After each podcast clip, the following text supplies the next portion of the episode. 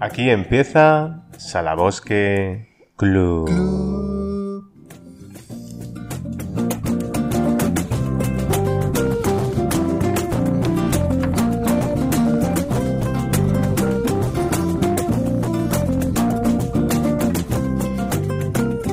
Bienvenidos, queridos oyentes, a través de nuestras plataformas de podcast y a nuestros suscriptores y seguidores a través de webcast.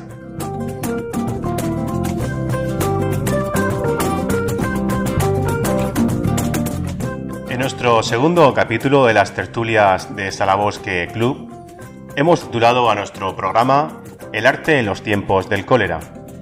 Y como ha sido una maravillosa idea de nuestro compañero Mariano Durán, por favor, ¿nos podrías ilustrar de qué va a ir el programa de hoy? Pues eh, Antonio es muy sencillo. Eh, hemos robado el título a la novela de, García Márquez, que todo el mundo conoce, El amor en los, tiempos del cólera, y hemos subrogado, hemos sustituido eh, el arte por el amor, que yo creo que se traen también mucha, mucha relación. De eso no se hablará Paco, las relaciones entre arte y amor.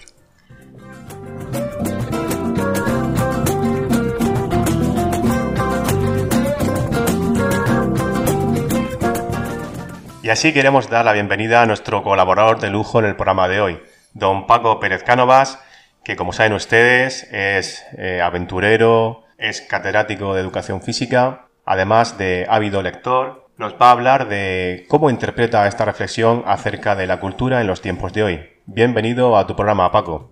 Bueno, encantado, encantado de estar aquí en, en Salabosque Club. Y, y, bueno, vamos a analizar todo esto. Eh, va a introducir Mariano un poquito más el tema para que entremos en, en batalla. Sí, eh, os decía antes que que hemos cogido la, novela de, García Márquez como punto de partida, simplemente para eh, decir que en estos tiempos de pandemia que ha pasado con, el arte, una, una extraña revitalización, que yo espero que no sea circunstancial, sino que, que venga aquí para quedarse, aunque sea unos años.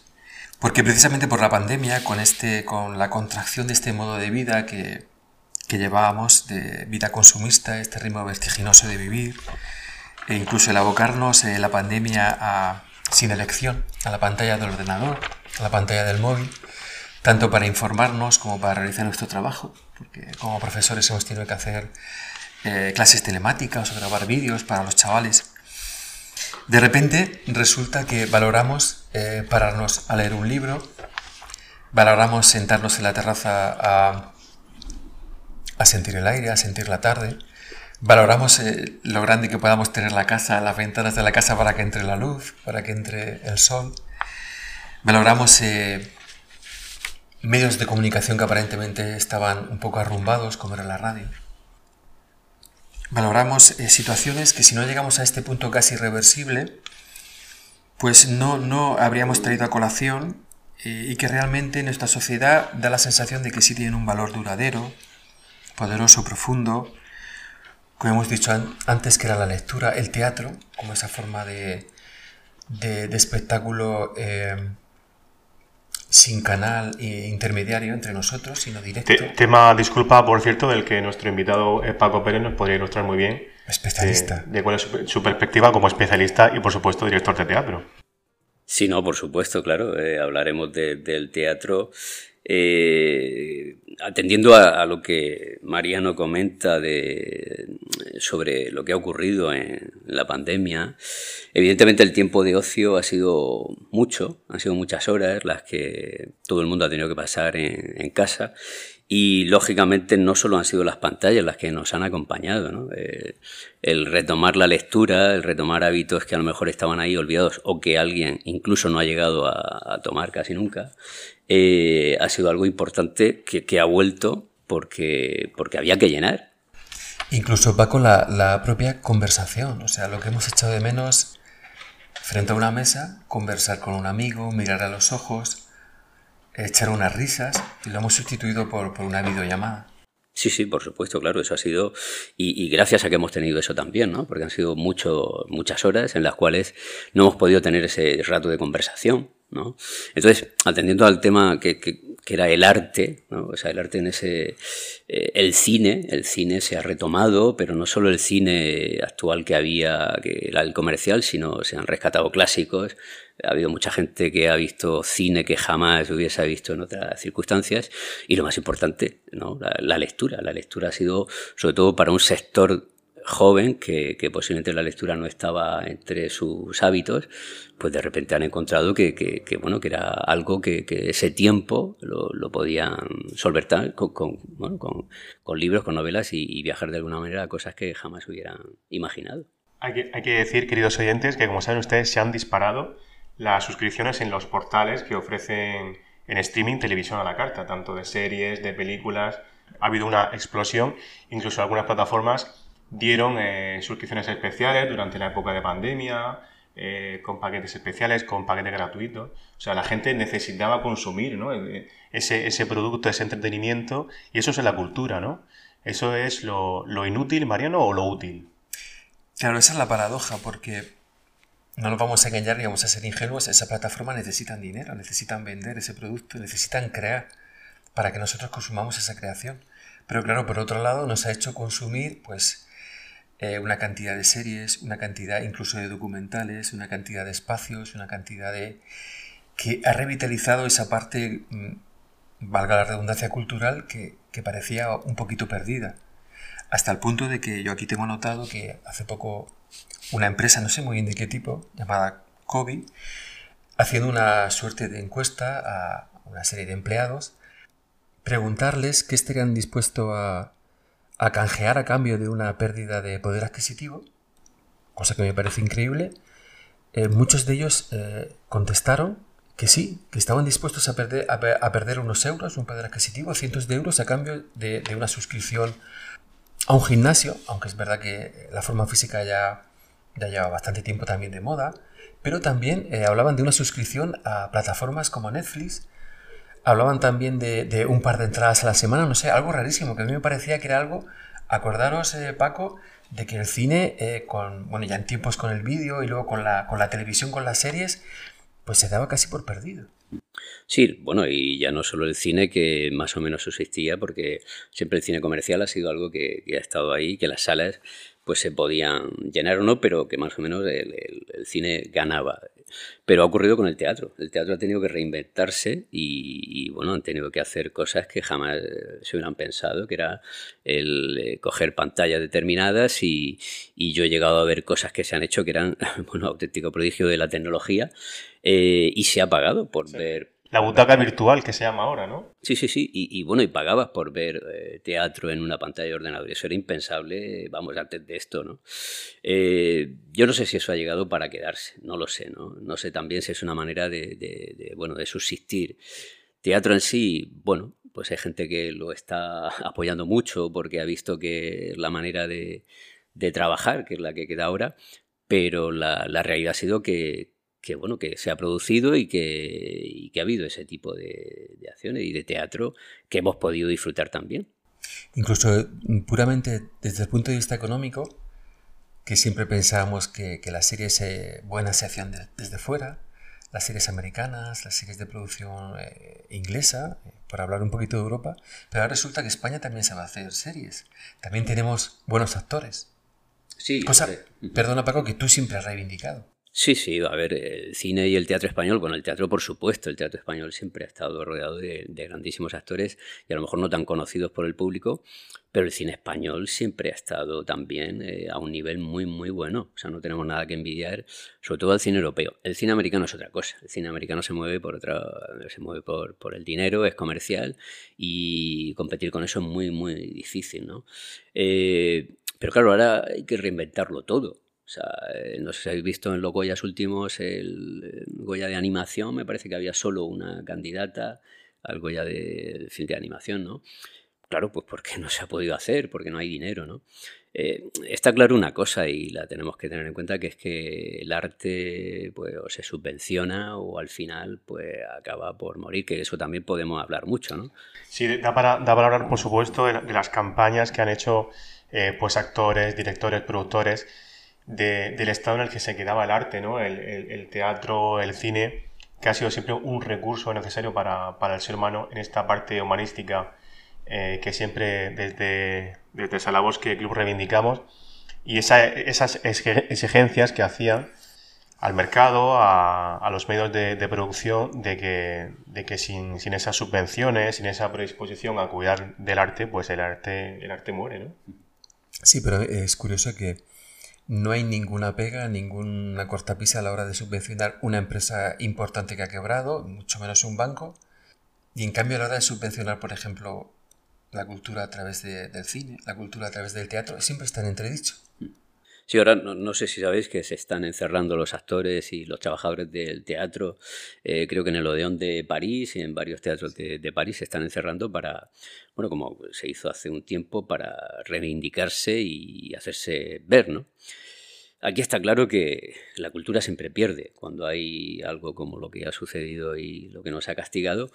Eh, el problema está ahora en reinventarse, o sea, en ver qué pasa ahora, ¿no? Porque claro, esto también hay que analizarlo. Es, es que la cultura es segura. Bueno, yo no lo sé, yo no sé si la cultura es segura. Un cine determinado, un teatro determinado, a lo mejor es seguro. Eh, decir tan a la ligera, ¿no? La cultura es segura, con eso hay que tener cuidado porque los teatros se llenan de gente, el cine se llena de gente, los espectáculos se llenan de, público. Entonces, la cuestión está ahora en cómo se reinventa. O sea, a partir de ahora, eh, si empieza, ¿cuánto va a durar esto en el que pueda entrar el 30% del público? ¿no? ¿Eso es rentable o no es rentable? En las compañías que tienen 12 actores más los que llevan eh, la 3 o los que eh, tienen que despedir a gente. O sea, ¿qué es lo que va a suceder ahora? ¿no? Claro, la gente se olvida que, detrás de, esa actuación hay, hay un músico, hay una maquilladora, hay una directora de, escena, hay un fotógrafo, una fotógrafa, hay una cantidad de, gente trabajando y además que, se está surtiendo de, formaciones profesionales que están atendiendo a esa imagen, sonido, a esas carreras. Mm, otra cosa, otro tema que quería meter antes de que se, me olvidara, Antonio, eh, ya que está Paco aquí y que Paco es un defensor de una, parte preciosa de, la vida de cualquier persona que es el teatro, en este caso teatro aficionado, que él mismo, él, mismo escribe y que nosotros formamos parte de él.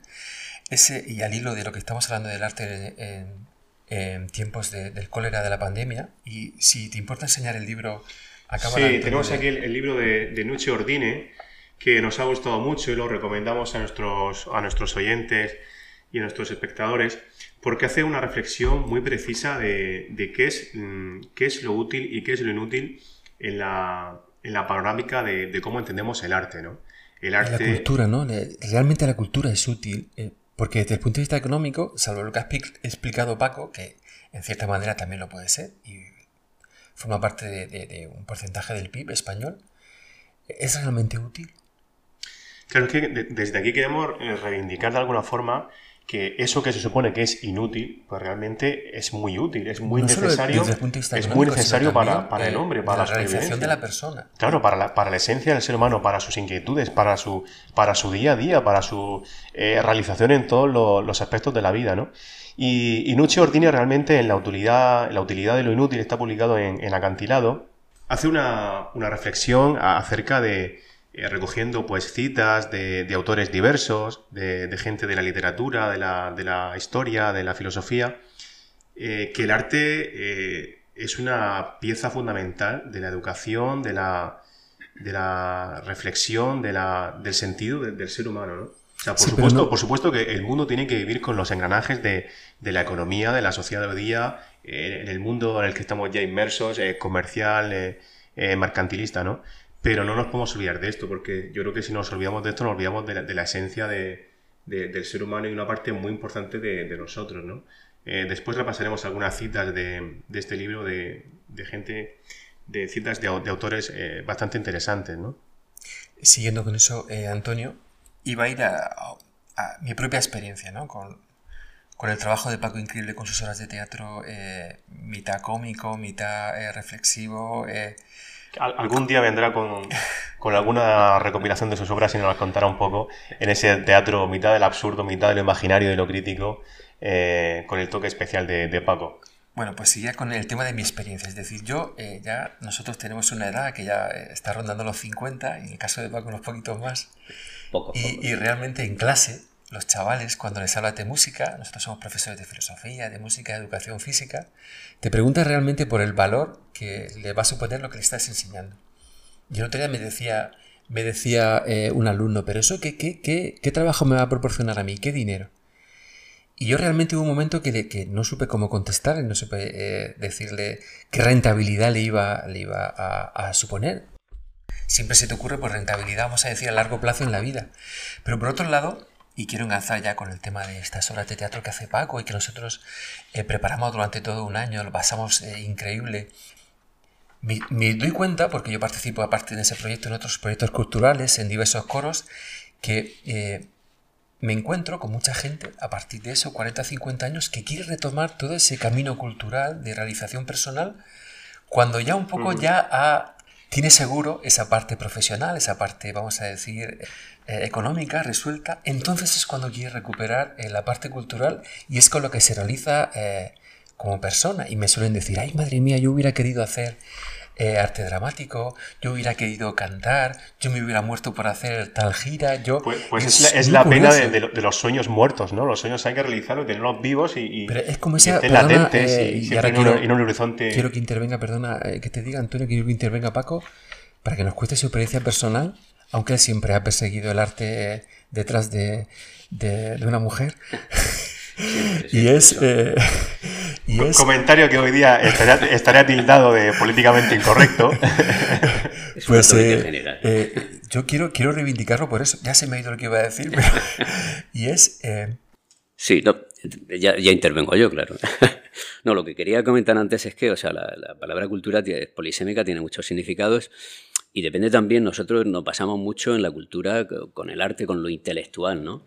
Pero luego hay otra parte de la cultura que es, pues bueno, eh, el idioma, las costumbres. Eh, una señora, tu abuela haciendo croquetas ahí en su casa es cultura, a lo mejor no, pero entonces cuando llega al gastrobar este de moda y tal es cultura. Entonces, todo eso, todo eso al final bueno, pues es lo que engloba eh, que, determinada sociedad, ¿no? Y luego está pues la, contracultura, los movimientos que vemos, la subcultura, eh, quiero decir, que, engloba mucho más que el arte que estamos hablando aquí ahora, de decir, bueno, un libro, leer, o sea, hay muchas cosas más que encierran la, cultura, ¿no? Sobre lo de retomar eh, curiosidades que, uno tiene en su vida, pues hay mucha gente que ocurre con la música. Porque tú, Paco, estás escribiendo más que nunca pues a partir de los 45 o 50, o siempre has escrito. Sí, a ver, yo he escrito, sí, siempre me ha gustado escribir, ¿no? Así de, cara a hacer algo y que lo representen los compañeros y como lo hemos hecho ahora, pues sí, a partir de una determinada, no sé, porque ya soy tan mayor que ya no. Pero, pero sí, eh, de cara a que nosotros lo hagamos y que podamos interpretarlo y que sea para los compañeros, ¿no? Eh, y es retomar quizás pues esa faceta que a lo mejor tienen más escondida, pues porque, bueno, yo en educación física pues no me voy a poner allí a recitar poemas o a escribir o... Eh, y es la manera también que yo tengo de que nos juntemos todos, de que hagamos algo distinto, de que sea algo eh, que nos sirva también de, por medio del humor, de la crítica, eh, y un poco pues reivindicarnos en la manera de decir, vale, pues esto es lo que, lo que nosotros queremos hacer y, bueno, y lo hacemos y vienen un montón de compañeros y lo pasamos muy bien. ¿No? Eh, que es teatro, podía ser otra cosa, podíamos quedar a jugar al fútbol, pero este, bueno, nosotros lo que hacemos es bueno, reivindicarnos igual que la música o en, cualquier otra faceta. Enlazando con eso, eh, Mariano, quiero que, que entronques con el, con el título del programa eh, en el sentido de la necesidad de lo social, ¿no? Ahora que estamos en época de, reencuentros, de volvernos a ver con, eh, con, los amigos, con familiares lejanos, con, lo que teníamos, con los que teníamos cierta eh, distancia, porque estamos aguantando a que mejorara un poco pues todo este, todos estos momentos tan complicados en los que nos hemos visto inmersos, ¿no? Pues no, em, se empieza un poco a ver la, necesidad que, tiene el ser humano que tenemos, sobre todo, por ejemplo, los españoles, un tema que se ha comentado mucho en cómo hemos gestionado la pandemia, de, lo social, del humano, del contacto, de, vernos, de abrazarnos, de tocarnos, de, gastarnos bromas, de mirarnos a los ojos, ¿no? De reírnos, ¿no? Sí. es, es extraño esa, eh, esa necesidad de, de, realidad mm, fuera de lo virtual, que también precisamente entronca con, otro valor que, que, que, está surgiendo, que, se, que de repente eh, eh, se empiezan a, se empieza a disparar el, el, poder de los documentales, cosa que a mí también me, me, ha sorprendido muchísimo. O sea, estaba hablando Paco de la entrega de los Goya y resulta que, que, este Goya que se ha llevado eh, el documental eh, de un murciano, El año del descubrimiento, que hace referencia... sería maravilloso que nos acompañara aquí el director en algún programa. Habrá que mover los hilos en producción, a ver. Seguro que si se lo pedimos, eh, un ratico sí tendrá para, para nosotros. Y es extraño, es extraño ese realce de, de, cuestiones que pensábamos que con esta vida eh, atragantada de rapidez, de, monetarismo, porque todo tiene un precio, todo tiene un valor, todo tiene... De repente eh, cobra sentido cosas que aparentemente esa rentabilidad es, eh, vamos a decir, de carácter espiritual o, que no es monetaria. Como hemos dicho, leer un libro, cómo es escuchar música. y aquí también puedo enlazar con un tema para, para, para meterme un poquito contigo, Antonio, el tema de, de que tú dejas que Spotify elija la música por ti con ese diablo del algoritmo que va eligiendo las músicas que, te gustan o que se parecen o no, y ya tú eliges, o yo no, que elijo por aparentemente por mí mismo, eh, dejándolo un poco al azar. Sabes tú que cuando vamos a, ¿te acuerdas? estuvimos en la FNAC en Madrid y tú me decías, pero esto existe. Estas anaqueles llenos de discos, de CDs, que yo me volvía loco comprando. Mariano me llevaba por la calle Preciados porque buscaba como un loco el FNAC, entramos al FNAC eh, preguntando por sus CDs, por sus opiniones. Digo, pero vamos a ver, Mariano, ¿pero en qué año estamos? si hoy día todo es streaming. todo, de otra época. bueno, y, Paco también tú, por supuesto. O sea, tú, no irías al, CD, tú irías al vinilo y al, vinilo de pizarra del gramófono. El vinilo soy yo. y, y, yo me quedaba muy sorprendido porque le decía, si es que lo tienes todo ya, ¿no? En, la, en Spotify, donde también saben que pueden encontrar nuestros podcasts eh, en cualquier plataforma, ¿no? Sí que es verdad que vivimos inmersos ya de alguna forma en ese, en ese mundo que, elige muchas cosas de nosotros, desde los grandes motores de búsqueda en Internet, los grandes portales, eh, que no paran de ofrecerte anuncios, resultados. Y es una reflexión que yo creo que también es muy importante hacer hoy día, ¿no? Incluso quedaría para otro programa, por supuesto, y para, para muchísimas horas de reflexión, ¿no? Aún así, dentro de eso, pues eh, sigamos pensando que aún somos capaces de, de controlar esos, eh, esos motores eh, pequeños como robots virtuales que, piensan por nosotros y toman decisiones, ¿no? Eh, habrá que ver, habrá que ver qué límites éticos y qué límites de reflexión y qué nuevos horizontes de, filosofía y de moral en torno a un debate muy ético se abren para la sociedad de hoy día, ¿no? Eh, es, también, un tema paralelo, sí. Volviendo con lo que decías de esa necesidad de socialización, de encuentro, pues se ha parado prácticamente todo. Eh, ya no hay conciertos en directo y los echamos muchísimo de menos. Eh, el contacto con los amigos, con el público, eh, con la, música en directo, tanto la música clásica, por ejemplo, como puede ser mi caso, como también los, los grandes macroconciertos, ¿no? En Madrid, en, Murcia también tenemos, en Barcelona. todo separado. Y, y, no sé si también habrá que, como dice Paco, que, subvencionar en cierta manera esa vuelta, ese regreso. el, las subvenciones también tienen un peligro. ¿eh? Tienen un peligro porque al final eh, luego depende de los ayuntamientos, de las comunidades autónomas y muchas de las compañías que al final subvencionas quieren que hagan lo que, lo que ideológicamente se le presupone. ¿no? Entonces, cuidado también con las subvenciones.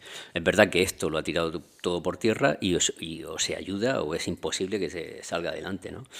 pero hay que tener mucho, mucho cuidado, porque si no al final estamos abocados a que la autonomía que puedan tener los grupos de teatro, bueno, los músicos no, porque normalmente la música siempre ha sido diferente, los cantantes han tenido menos trabas, pero el propio cine, ¿no? y ahora vivimos una época de autocensura de, de, de los artistas que no deja ver realmente lo que, lo que queremos, ¿no?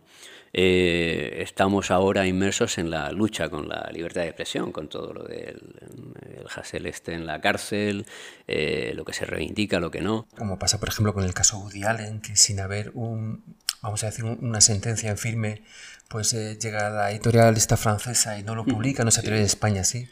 Sí, más cercano, Victoria Abril con sus declaraciones con, con la pandemia y tal, pues eh, bueno, es libertad de expresión, puede decir lo que quiera, su opinión importa, eh, se le quita todo el trabajo que ha hecho hasta ahora. Es muy complicado y nos movemos en un hilo, bueno, eh, ahora mismo lo, quien más influencia tiene son los influencers, son los youtubers, hablando de cultura. Esto es cultura entonces, no es cultura. Bueno, en un tema... Yo, si me permites, Mariano, yo me queda muy impresionado cuando, hablando con, con la juventud, ¿no? Con, eh, cercana en, mi entorno, eh, como tienen, por ejemplo, a Ibai Llanos, que no sé si lo conocéis, pero es un... Eh, no es youtuber, es un, es un locutor o es un presentador, ¿no? Que radia sus programas sobre, en Twitch, que es una plataforma que emite en directo. yo lo vi en, en que le hizo un reportaje en la, en la sexta, en lo de Évole, y la verdad es que pues es súper rápido, es un, es un grandísimo presentador, es muy joven, tiene 25 años bueno, está en, un presupuesto que, hace, que se mete alrededor de un millón eh, de euros al año, eh, porque genera una cantidad de, seguidores eh, brutalísima, ¿no? Y entonces me comentan eso, que ya todo lo que ellos consumen, de, noticias, de, personajes que conocen de la actualidad, no es nada a través de, por supuesto, prensa escrita, de periódicos o televisión o noticias, nada, es simplemente todo a través de las redes sociales, a través de sus plataformas de, de Internet. Y siempre en vehículos muy cortos, de espacio muy reducido, porque suele ser vía tipo tweet, tipo podcast breve. Sí, pero, pero que nos revelan un poco el, nuevo horizonte que se abre en, la comunicación y en el consumo de cultura, que es la, eh, esta vía de Internet y la, y la vía virtual, ¿no? Pero, pero entonces, ¿qué pasa? ¿Dónde queda todo esto? ¿Dónde queda, como decías, el subirte, el subirte a la terraza, el, abrir la página de un libro, el saborearla? Que se va a convertir, leer un libro, sé que te rías de mí, Antonio, pero te decía, se va a convertir en una terapia. O sea, nos va a decir el psicólogo, cógete tranquilamente en una silla, léete un libro, olvídate de, de, todos estos eh, estímulos. O sea, el único estímulo va a ser el libro, las páginas y tu imaginación. Cuando además es una terapia reconocida, ¿no? Tanto en, en psicología, ¿no? El escribir el leer. Es, es una terapia totalmente... hay eh, muchos de los magnates de Silicon Valley están llevando a sus hijos a centros donde no están digitalizados, donde no hay digitalización, donde, o sea, que no sea nada informático, para volver un poco a esa esencia de, de la educación. ¿no? Eh, bueno, es que esto es lo que hemos hablado de la cultura, o sea, el, mundo adulto se encarga de, esa sociedad y del mundo laboral, y el joven se encarga del ocio, y el ocio va por lo, todo, ¿no? La tecnología, y es lo que invade, son, las pantallas, y es eh, la, premura, la rapidez, ¿no? Yo, yo busco algo rápido, con un clic lo tengo, y además puedo opinar y tengo toda la información. Y sobre todo estoy escuchando lo que me gusta, que me quiere decir este youtuber o este... Y lo útil. Claro, y, todo es rápido. Lo, que se piensa que es útil. Eh, yo, quiero aprovechar que, está poco aquí y va a estar muchos programas más. Eh, ha sacado el tema de, estos eh, actores que se estaban reivindicando en haciendo pequeñas huelgas en, en, París. En París, en teatros franceses. siempre hemos dicho, hemos envidiado a culturas como la francesa a la hora de subvencionar el cine Subvencionar no tanto como aportar dinero, sino como una manera de, dar valor a su propia cultura. ¿Tú has notado, Paco, que tú has hecho pues, tus giras en la época universitaria, en, la propia España, que se, valoraba más hacia el norte? Ah, ¿No tenía nada que ver? Eh, ¿Se valora más la cultura, el teatro? ¿O no? ¿Era una cuestión puramente... Eh, Hombre, yo como experiencia teatral solo he estado en el teatro universitario y las giras que hemos hecho por arriba, eh, bueno, tampoco hemos notado mucho cambio. Aquí Murcia eh, siempre ha habido muchos grupos de teatro, bueno, musicalmente, ya, lo sabemos, ¿no? Murcia Cartagena ha sido algo eh, que ha estado siempre ahí, ¿no? Arriba. sí que es cierto que, que bueno, nosotros, la, la, zona sur, pues bueno, pues porque sí, pero porque la cultura siempre ha estado peleando con otro tipo de, historias, ¿no? Eh, siempre aquí la agricultura sido por delante, el mundo laboral, eh, y quizás Europa, pues, se quedaba en los Pirineos, ¿no? Bueno, le llegaba a Cataluña, porque era Europa, ¿no? Eh, y en el mundo del teatro, pues mucho más, ¿no? Yo tengo que recordar que en mi época, pues había un grupo de teatro que no recuerdo ahora, pero de vanguardia, que estaba, había un actor que con Alex de la Iglesia sale mucho, no me acuerdo ahora, le decían Eric el Rojo, que Y, ese grupo pues hizo sus cositas y tal, que por aquel entonces decíamos, madre mía, pues esto no es nada. Y le dieron un montón de premios, fue por gira por Polonia, por Rumanía, por... pero bueno, se salía un poquito de lo normal. Y aquí se mantenían los grupos de teatro pues de siempre, Matadero, eh, poco más ahí. Ahora mismo el problema de, las subvenciones que he hablado antes son los circuitos. O sea, aquí existe el circuito regional de teatro y claro, entrar ahí, pues bueno, cuesta. ¿no? Eh, pero claro, es calidad o tú te puedes mantener o no te puedes mantener. Eh, y aquí hay muchas y cosas buenas en Murcia. ¿Eh? La Escuela de Arte Dramático trabaja muy bien, eh, el Teatro Universitario sigue trabajando, me parece que hace cositas, no sé si se llega a llamar Teatro Universitario o Aula de Teatro o algo así. Eh, y luego, pues bueno, tenemos los certámenes en San Javier, en Molina, o sea, quiero decir que aquí teatro se hace y se hace bueno en Murcia. Las subvenciones son complicadas porque al final mm, parece que casi siempre va lo mismo a los mismos y eso hay que cambiarlo. Y, otra cosa, lo último, Antonio, aprovechando también que está Paco aquí, eh, y con el tema de, la valorización de, la cultura, eh, hasta hace poco había un, una imposición muy grande para los espectáculos, era el 21%, incluso había pues, grupos políticos que estaban unos a favor, otros en contra. Ha sido una espada de Damocles en, en España mucho tiempo. Incluso el tema de de, la literatura, el tema también de, determinados tributos que grababan, eh, si ya tenías un sueldo por un lado, pero por otro lado si escribías eh, te volvía a hacer un doble gravamen y los, los escritores españoles se revelaban diciendo, pero si en otros países casi te, te, te, incitan a, que escribas, incluso te, ayudan económicamente, ¿se valora realmente la cultura? O deberíamos valorar más la cultura en, España, tanto el cine. Me acuerdo de esa película maravillosa de la que siempre hablamos y que precisamente pusieron el viernes el viaje en ninguna parte, esa reivindicación de los cómicos que hacía Pepe Sacristán. Que si por favor contaras esa anécdota mm, cuando te lo encuentras en el teatro y al hilo me, me, me comentas si realmente se valoran los cómicos, los, los artistas más llamados tirititeros. Hombre, los cómicos de antes no son los de ahora. ahora un cómico gana mucho dinero si es bueno y algo de dinero si es regular. Eh, yo creo que sí están valorados, o sea, los artistas y los actores de cine y de teatro en este país sí están valorados, ¿no? Otra cosa es cuántos son y cuánto se puede mover y el teatro que se hace, eso ya es otra cosa, ¿no? Y las compañías pequeñitas, eh, es complicado, eh, es complicado. Eh, sobre la anécdota con, con, Pepe Sacristán, pues bueno, estábamos en el homenaje a Paco Rabanne. Si me permites, Paco, vamos a, ir, vamos a ir un segundo a hacer un descanso y continuamos con la segunda parte de este interesante capítulo de El arte en los tiempos del cólera. Gracias por seguirnos, como siempre, les agradecemos su presencia y nos vemos en el próximo capítulo de las tertulias de Salabosque Club. Gracias por estar ahí. Hasta el próximo capítulo.